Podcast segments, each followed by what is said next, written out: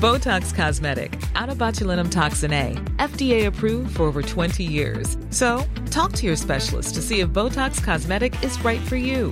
For full prescribing information, including boxed warning, visit BotoxCosmetic.com or call 877-351-0300. Remember to ask for Botox Cosmetic by name. To see for yourself and learn more, visit BotoxCosmetic.com. That's BotoxCosmetic.com.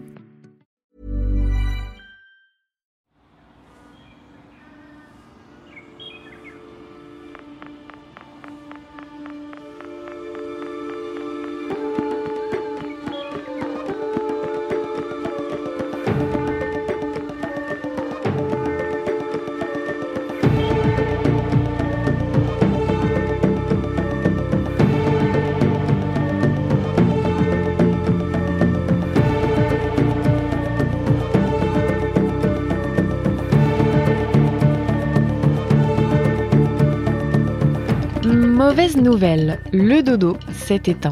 Bonne nouvelle, on peut encore sauver le kakapo. Je suis Marie Trébert et je vous raconte l'histoire du sauvetage de ce drôle d'oiseau. Bienvenue dans la sixième extinction, le podcast Numérama pour mieux comprendre les menaces qui pèsent sur le vivant. Les mots cachent parfois des histoires. Extinction, ça vous évoque quoi? Moi, il m'évoque l'histoire du kakapo, un drôle d'oiseau qui aurait pu connaître le même sort que l'emblématique dodo, disparu à la fin du XVIIe siècle. Kakapo. En maori, ce nom signifie perroquet de nuit. Le kakapo est un oiseau vert émeraude néo-zélandais nocturne qui fait penser au dodo aussi bien par son histoire que par sa morphologie imposante. Aujourd'hui, il est aussi emblématique que le kiwi en Nouvelle-Zélande. Cet animal incarne un récit d'une presque extinction tout à fait étonnant. Mais revenons à notre bestiau. Il est costaud le kakapo, c'est en effet l'un des perroquets les plus lourds au monde, pesant pas loin de 4 kilos. Rien que ça. Et c'est aussi l'un des oiseaux qui peut vivre le plus longtemps, jusqu'à 90 ans dans la nature. La liste de ses particularités est longue. D'ailleurs, le kakapo ne vole pas. En revanche, il a des pattes de compétition. Il peut grimper aux arbres, sauter de branche en branche et il est capable de parcourir plusieurs kilomètres par jour. Mais ces petites gambettes musclées n'ont pas suffi à échapper à l'arrivée des Maoris au XIVe siècle. Faciles à attraper car incapables de voler, dodus, ils sont alors abondamment chassés pour leur viande, leurs plumes et leur peau pour fabriquer des vêtements. L'installation de l'humain, de terres de culture et de villages commence gentiment à fragmenter et réduire l'habitat de notre gros perroquet vert. Et si les populations de kakapo commencent déjà à s'effriter à l'époque, les rats accélèrent le déclin. Échappés des navires, les rongeurs dévorent les œufs des oiseaux pondus au sol. Quelques siècles plus tard, c'est au tour des colons européens de débarquer en Nouvelle-Zélande. Absent dans plusieurs parties des îles, l'oiseau reste pourtant abondant. Mais d'autres terres sont transformées pour l'agriculture. D'autres mammifères comme des chats ou des furets se régalent de la précieuse progéniture du kakapo. Les colons jettent leur dévolu sur l'animal captivé par sa curieuse apparence. Il est alors chassé, domestiqué et envoyé à des zoos ou des musées à l'autre bout du monde. On estime qu'à la fin du 19e siècle, l'animal est au bord de l'extinction. Remontons un peu le temps. Ce terme est dérivé du latin extinctio, qui à l'origine ne désigne pas une formule magique dans Harry Potter, mais littéralement l'action d'éteindre le feu. Mais à partir du XVIe siècle, on étend sa signification et on s'en sert pour désigner l'extinction d'une vie humaine, par exemple. Elle s'est éteinte aujourd'hui dans son sommeil, comme si la vie était alors une petite flamme que la mort éteignait tout à coup. Ce terme s'est ensuite étendu, comme un début d'incendie, à une plus grande partie du vivant. À l'époque, on dispose encore de peu de connaissances sur ce concept qui s'affirmera petit à petit grâce à des scientifiques comme Georges Cuvier au XIXe siècle qui démontrent grâce à l'anatomie comparée ce concept fort d'espèces disparues. Aujourd'hui, extinction est un mot que nous entendons retentir de plus en plus. Et ce n'est pas une bonne nouvelle. Tel un gigantesque brasier, ce terme s'est imposé au fil de l'histoire jusqu'à notre époque où le vivant et la biodiversité semblent de plus en plus suffoqués.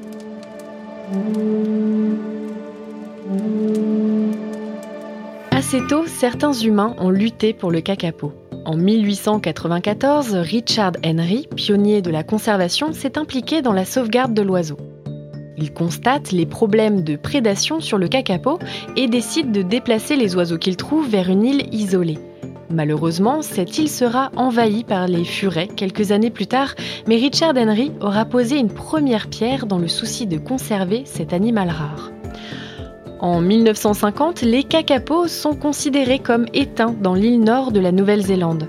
Dans une partie reculée de l'île sud, on en recense 18. Et pas de chance, ces 18 individus sont des mâles. La situation est alarmante. Les recherches s'intensifient alors au fil des années pour sauver l'espèce et une poignée de femelles est retrouvée sur l'île isolée de Stewart, au sud de l'île sud, là où aucun prédateur n'avait encore réussi à atteindre les côtes. Il reste de l'espoir pour le kakapo. Une décision drastique est alors prise dans les années 80.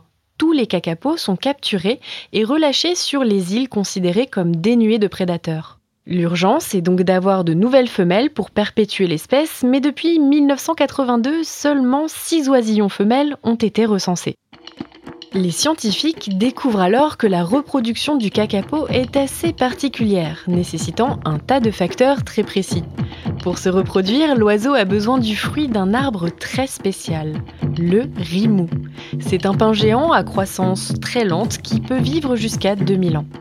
En période de reproduction, le kakapo a besoin de se nourrir des baies de ce conifère qui sont riches en vitamine D et calcium, indispensables à la ponte et la bonne croissance des juvéniles.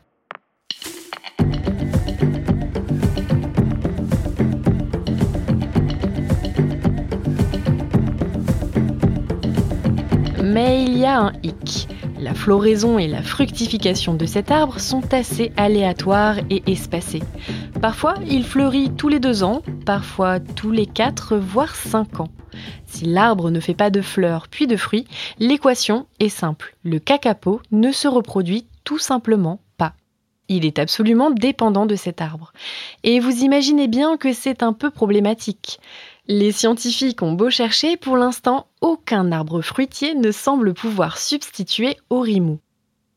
Petit à petit, au fil des efforts d'humains passionnés, de découvertes scientifiques et de prise de conscience de la situation critique du kakapo, les humains se rassemblent et travaillent main dans la main. Scientifiques, gardes forestiers, volontaires, le mouvement prend de l'ampleur. La population se sent concernée par la conservation de l'espèce. En 1996, le Kakapo Recovery Programme est mis en place et des financements sont alloués au sauvetage de l'espèce. Mais le sauvetage d'une espèce peut également coûter la vie à d'autres. Une campagne d'éradication est mise en place contre les prédateurs du kakapo et les chats sauvages. Les opossums, les furets et les rats, par exemple, sont exterminés petit à petit des îles où la sauvegarde des kakapos s'instaure. Ces prédateurs, au fort taux de reproduction, décimaient à une allure folle l'oiseau et ses œufs au sol. Les îles devinrent alors des sanctuaires de cacapos épurés de prédateurs. Les oiseaux furent tous bagués, répertoriés et même nommés. Éradiquer certaines espèces fut un choix difficile, mais celui-ci changera bien la donne dans l'histoire de ce sauvetage. Le rétablissement du kakapo pouvait enfin commencer. Avançons en 2001. On recense une population mondiale de 62 oiseaux dont 21 femelles. L'espoir montre alors le bout de son nez. Mais si le programme de conservation prenait de l'ampleur au niveau local, plus difficile de faire voyager la cause vers d'autres pays.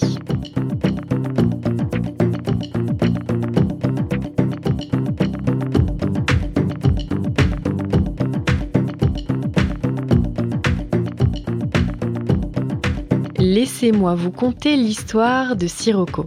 Si ce nom est aussi celui d'un vent saharien particulièrement puissant, c'est aussi le nom que porte un célèbre kakapo, sûrement le plus célèbre de tous. Sirocco est né le 23 mars 1997 et la vie n'est pas douce avec lui au départ car il est atteint d'une maladie respiratoire à l'âge de 3 semaines.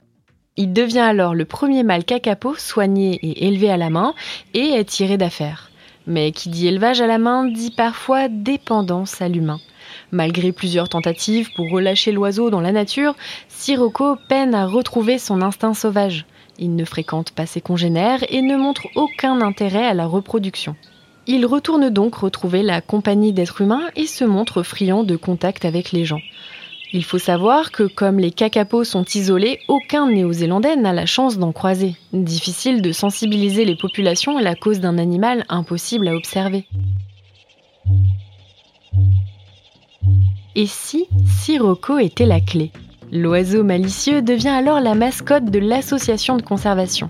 Il voyage dans plusieurs sanctuaires d'oiseaux, dans plusieurs zoos, et les Néo-Zélandais peuvent enfin voir pour la première fois un kakapo en chair et en os. Sirocco s'adapte parfaitement à chaque fois et se montre curieux et tendre dans ses déplacements et contacts avec les humains qu'il rencontre. Il incarne alors le symbole de la défense des kakapos.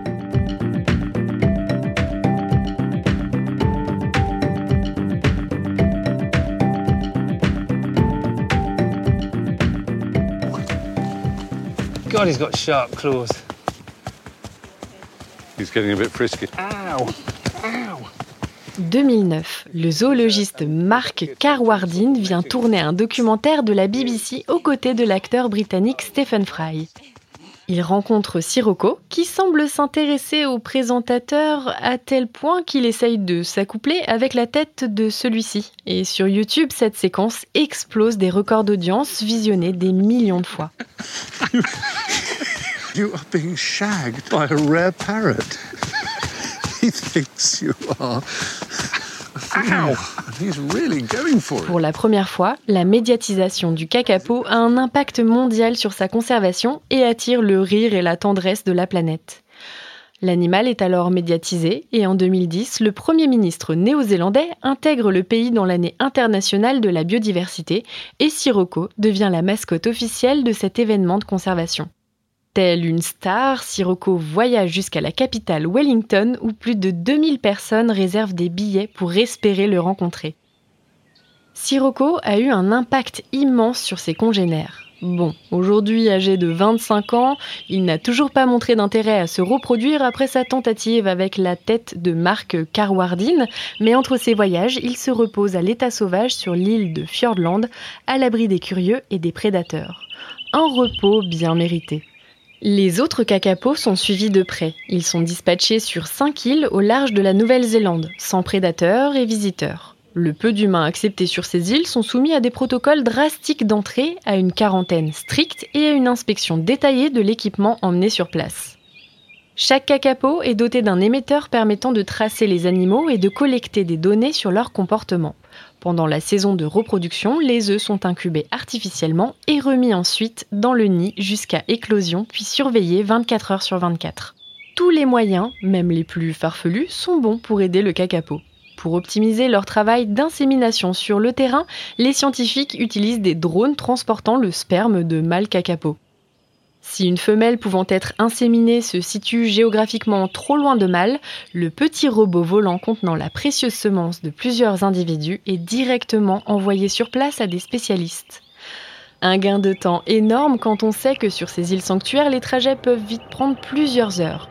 Alors que s'ils sont effectués par les spermcopters, comme les ont baptisés les experts, ils prennent 5 à 8 minutes, garantissant en plus la fraîcheur de la semence. Comme quoi, la vie trouve toujours des chemins.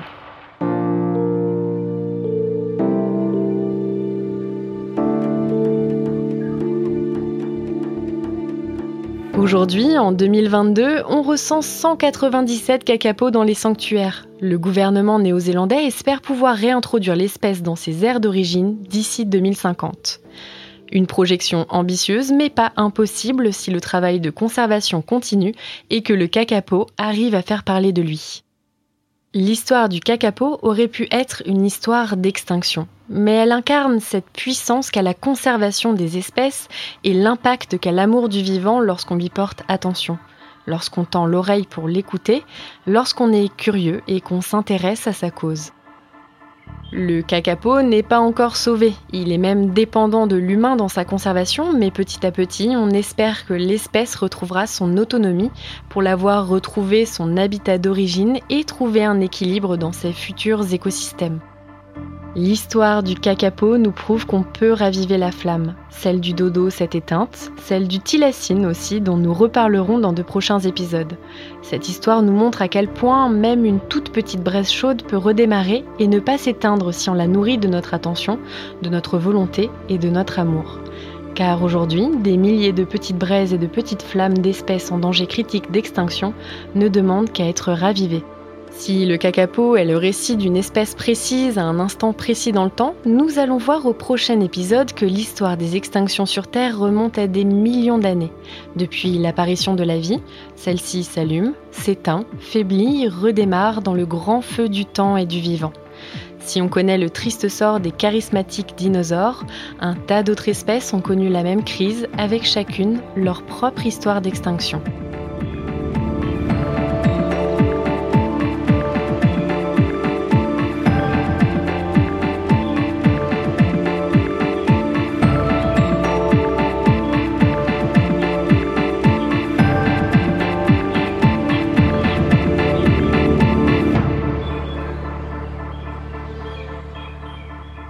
C'était le premier épisode de la sixième extinction, un podcast Numérama en six volets à retrouver sur toutes les plateformes d'écoute.